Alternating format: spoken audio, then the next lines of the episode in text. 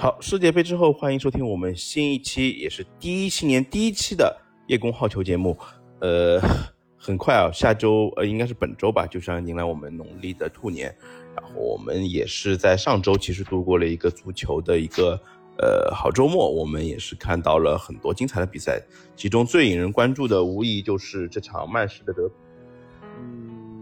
提到近两个赛季的曼市德比来说，可以说曼城队是吃尽了各种瓜迪奥拉的苦头。上赛季，呃，两次基本上都是在呃主场以及客场接受了完败，尤其是在今年，呃，应该是二二年赛二二到二三赛季的第一回合的比赛中，呃，曼城的呃双子星福登和哈兰德都是梅开二度，呃，都是 帽子戏法，说错了。然后也是曼联已经近三年没有在主场击破过呃曼城这样支球队。其实，嗯，尤其是这样一支曼城蓝月亮，在呃近五年的时间内拿到了四次英超的冠军。其实它本身的整体的势势头已经超过了曼联很多，尤其是这呃可以说这十年吧，基本上就是以这样一个嗯优势。呃，其实。嗯，就在一百多天之前，曼联才在就是曼市德比中，嗯，被曼城还在这样围打击过嘛。就是，呃，虽然说最后的时刻，马夏尔其实在补时阶段拿拿到了一个嗯梅开二度，但是那场六比三其实，嗯，已经预示着就是曼联和曼城在那个时候的差距已经是变得非常的明显。嗯，其实那时候，其实无论是 C 罗也好，包括滕哈赫也好，其实整体的大家的定位，其实包括胜利和失败，都是让曼联这样一支拥有中国球迷很多的球队，嗯，饱受了很多的争议。尤其是这其实也慢慢导致了 C 罗与曼联决裂。呃，其实这样一个短短几个月之后，就是尤其在世界杯之后，嗯，曼联队就仿佛。就是变了一支球队，在这样这次这场曼市德比到来之前，其实他们在各项赛事中已经取得了八场的胜利，尤其是这样一支赢得这样的球队之后，其实曼联赢下的对手虽然看上去实力都有限，但是也是呃通过不断的胜利，然后保证曼城曼联也有底气说在这场比赛中能够与曼城进行一番对决。呃，这场比赛其实马夏尔包括拉呃最近近期表现非常出色的拉什福德、比费啊、埃里克森他们组成的攻击阵容和曼城这边，其实整体来说，呃，在上场之后就进行了一番战术上的博弈。但是比赛中其实真正的一次争议，其实还是出现在了七十九分钟的一次越位的判罚。其实这样一个越位的判罚，可以说是，嗯，在。呃，瓜迪奥拉一个神换人之后，神换人换上的格拉利什之后，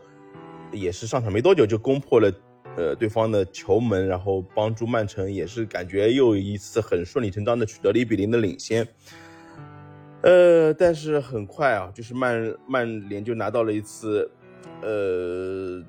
一次破门的机会，就是七十九分钟的时候，卡塞米罗送出一个比较看上去比较精妙的直塞。这时候就是处于明显越位位置的拉什福德，在这个时候也是跟着球一起奔跑，但是他意识到了自己越位的情况下，他也没有接触球，但是很明显他是在一个呃越位的位置上有一个进攻干扰对方后卫防守的一个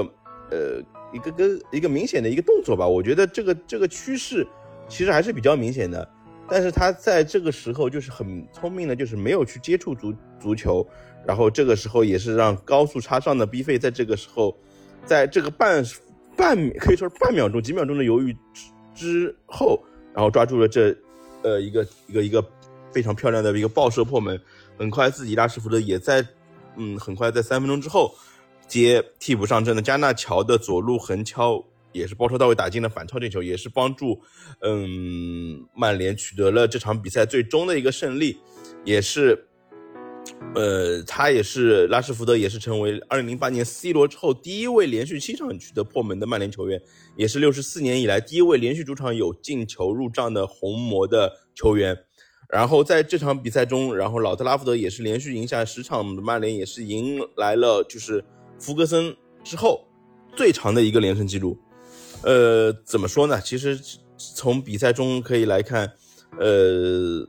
滕哈赫也是证明了自己的一个能力，连续几场比赛进球，拉什福德也是在世界杯之后仿佛开了窍。世界杯之后，世界杯的时候也是取得了四粒入球。十八岁的呃加纳乔，他也是送出助攻，也是帮助曼，也是自延续自己比较好的状态，也是使得曼联的这个青春风暴得以延续。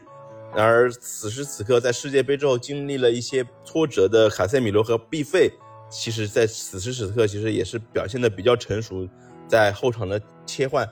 呃，包括当中的一些，嗯，进攻上的一些提供的一些创造力，其实也是在这多这么多些年来也是比较罕见，呃，可以说，另外也可以看到，就是曼城在呃拿到就是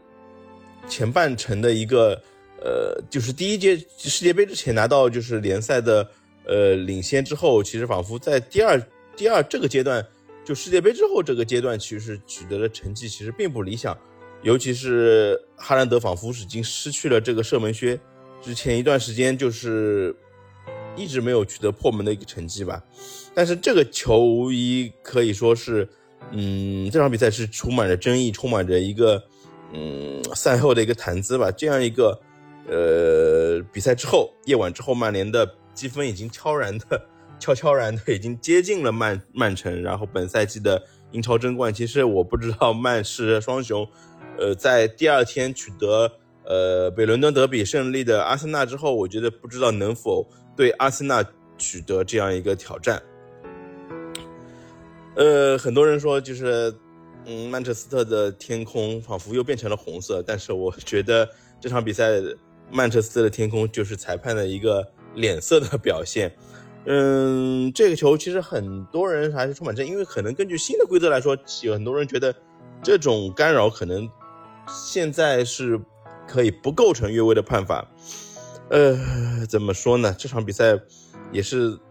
我说我觉得一方面是靠着裁判的帮忙，另外看我觉得曼联队在本场比赛中的一个进攻上的表现其实还是非常的不错的，呃。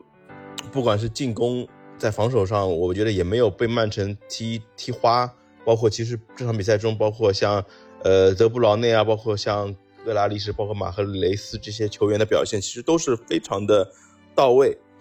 呃，我再来更新一下啊，就是我可以说两年前越位规则的更新，就是删除了越位位置球员参与进攻这一条。拉什福德是虽然说是处于越位的位置，但从卡塞米罗出球到嗯布鲁诺费尔南德斯的逼费的进球。到来之前，距离拉什福德最近的曼市球员阿坎吉其实也没有能碰到他本身球员本身，也所以说不构成进攻球员迫使守方改变跑动路线，所以说拉什福德也全程没有触球。我觉得这样一个，呃，可能说对于普通球迷来说，没有对于他他他不太会留意到这个就是越位规则的改变，但是我觉得这个扳平进球，很多人说没有太大争议，但是其实，呃。但是审判权其实还是归归根于归归结于裁判本身，裁判说怎么怎么判罚就不。其实当场比赛，张璐啊，包括詹俊，其实在直播的时候也已经提到了这个情况。可以说这场比赛也是充满了争议。我觉得也是对足球，我觉得现在在呃英超联赛本身 VAR 的判罚，包括裁判本身的判罚，我觉得水平其实还是有在提高。但是我觉得很多的比赛重新归户于裁判本身，其实。嗯，我觉得也是充满争议，也是具备比赛本身的一个看点吧。我觉得这个如果是按照规则来死抠的话，我觉得如果是没有说太大争议的话，我觉得那我觉得算进球也是无可厚非。呃，怎么说呢？之后的英超联赛还是很具备看点的，我们也会在之后的比赛重新对英超联赛包括其他比赛进行更多的一些嗯讨论。啊，感谢大家的收听，我们也是。在下一期再见，感谢大家。